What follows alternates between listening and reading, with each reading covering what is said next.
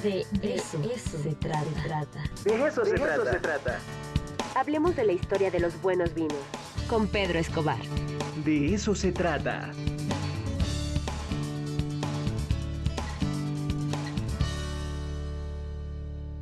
Roberto Quintero está en la línea, como todos los martes, para hablar sobre temas de cultura de emprendedores. Eh, Roberto, ¿cómo estás? Buenos días. Muy bien, Ricardo, ¿tú qué tal? Buenos días, un gusto estar contigo y con todo el auditorio, ¿eh? Todo bien, todo bien. ¿Tú qué me cuentas? ¿Cómo vas? Muy bien, fíjate que estaba escuchando ahí este eh, el tema de ver el cine en casa o en, o, en, las salas de cine, ¿no? Yo prefiero esta segunda opción. Siempre, siempre, siempre. Hijo, yo la verdad es que tengo prácticamente que apagar hasta el teléfono cuando estoy viendo una película en la casa porque me distraigo con cualquier cosa y creo que en el cine pues uno va con toda la actitud para verla, ¿no? Con el tiempo, con la disposición. Son distintos enfoques sin duda alguna.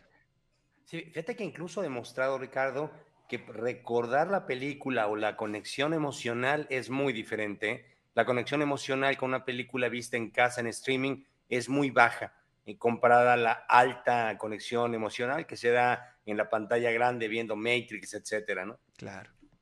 Sí, la verdad es que sí, pero bueno, pues conviven esas dos formas de, eh, de ver cine. Y bueno, pues, ¿qué nos traes el día de hoy, Roberto?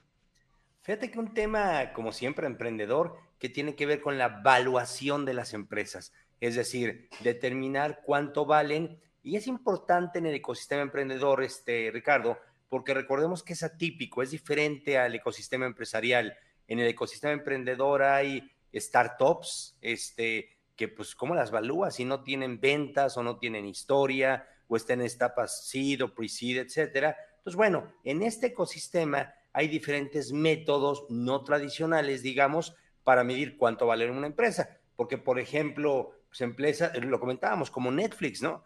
Empresas como Netflix, eh, Uber o Cabify, pues sabías que pierden dinero todos los días, ¿no? O sea, es la hora que no son rentables en el día a día.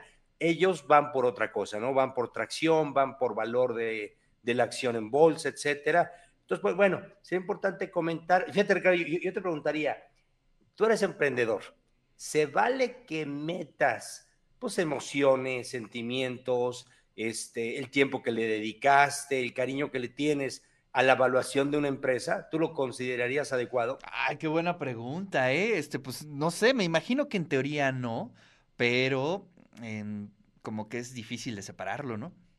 Es difícil separarlo y no se debe, es decir, el que, el que te haga la evaluación, que generalmente son despachos, no te lo va o sea, te voy a decir, eso no importa, ¿no? O sea, si la, la querías tanto, seguramente se ve reflejado en los números del desempeño de la empresa, ¿no? Claro. Pues bueno, fíjate que platicaría, hay siete, hay siete métodos y voy a comentar rápidamente sobre uno de ellos. Uno de ellos es múltiplos, múltiplos de revenue, es decir, tus ventas multiplicados por determinado número. Otro es el método Vercus, que más adelante hablaremos de él. Otro es el método Venture Capital, que más bien habla del valor de la propuesta del emprendedor. El cuarto es el descuento de flujos de caja. El quinto es el valor terminal. Este es muy, este es muy interesante, este, Ricardo, eh, porque muchas veces el emprendedor lo que hace es evaluar que la empresa la va a vender. Entonces no es tan rentable a lo mejor cuatro o cinco años, pero cuando ya te la llegue a comprar una empresa grandota, pues digamos tu salida, este, tu valor terminal va a ser, va a ser bien alto, ¿no? Y el otro es tasas de descuento actualizado, pero bueno, la última y de esta quiero hablar es múltiplos EBITDA. Recordemos que el EBITDA es en inglés Earnings Before Interest, Taxes, Depreciation y Amortizations, o sea, UAFIDA, utilidades antes de intereses, depreciaciones, amortizaciones, este, y este numerito básicamente se multiplica por otro número eh, que lo encuentras en industria. Lo que tú haces es investigar, fíjate, te doy un dato, universidad, por ejemplo, los cines. ¿Cuánto vale un cine? Tú determinas eh, su EBITDA, o sea, su utilidad antes de impuestos, pero en un año regular, ¿eh? no en un año pandémico o en un año buenísimo, en un año bastante regular y lo multiplicas por nueve, más o menos, y es lo que vale tu, tu, tu este, tu, cine. Pero me llamó la atención, fíjate que las universidades privadas, adivina por cuánto multiplican la utilidad de una institución educativa privada? Ah, caray. A ver, cuéntame. 22. Uf. ¿Por Yo- qué? yo ¿Por qué? ¿Por qué? A ver, cuéntame. Voy a investigar porque no lo sé, a mí me sorprendió.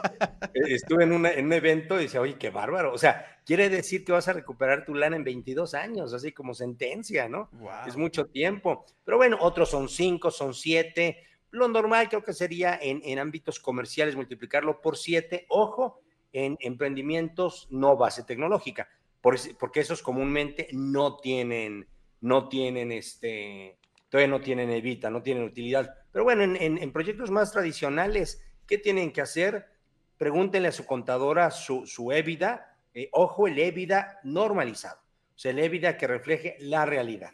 Eh, y lo multiplicas básicamente por, por, por el número que encuentres en Internet, que sería 6, 7, 8, y ahí tienes básicamente lo que, lo, lo que vale tu empresa. Entonces está interesante invitar a los emprendedores pues, a que te atrevas, ¿no? Que hagas una cuentita de cuánto vale, de cuánto vale tu empresa. E insisto, este método es para empresas tradicionales. Fíjate que en empresas bases tecnológicas, no sé si has escuchado el tema de tracción. No, no, no. este, pues haz de cuenta, Ricardo, llegas con una empresa tecnológica y pues pierde lana, ¿no? Te dicen, pero tengo tracción. O sea, es buenísima la. la- así, cuando, cuando te atacan, tú dices, tiene tracción. Tengo tracción. ¿Qué es tracción? Pues tracción básicamente es la capacidad para captar a muchos clientes o para captar este. O, o- o para cap- captar muchos usuarios o para lograr que el valor de, de tu acción en la bolsa se suba mucho, ¿no? Claro. Entonces traes tracción y en algún momento lo vas a, lo, lo vas a capitalizar. E insisto, generalmente estos proyectos, digamos, a lo mejor no ganan lana, pero llegan fondos que le inyectan capital y, y hay un término que se llama post-money. Y digamos, cada vez que le inyectan capital, hay una nueva evaluación y, y- y tu dinero crece, crece y crece. Y lo más común es que salgas, ¿no? En algún momento un fondo o una empresa grandota va a llegar, te va a comprar y es la llamada exit strategy, ¿no? Estrategia de salida, sales con ella y ya sales con la utilidad. Entonces, bueno, invitarlos a, lo- a los, a, a los este, emprendedores a conocer los métodos de evaluación. De repente decimos mal dicho evaluación, no es sin la E, evaluación, métodos de evaluación, determinar cuál de los siete que comenté haría más sentido para ti y hagan el ejercicio. ¿Cuánto vale tu empresa? Sí, claro. Pues siempre hay que saberlo, ¿no? nada más para saberlo, ¿no? La tradicional sería tu utilidad antes de impuestos multiplicada por 6, 7 o por 8. Bueno, pues hagamos el ejercicio. Roberto, muchísimas gracias. Te mando un fuerte abrazo. Abrazo fuerte, gracias.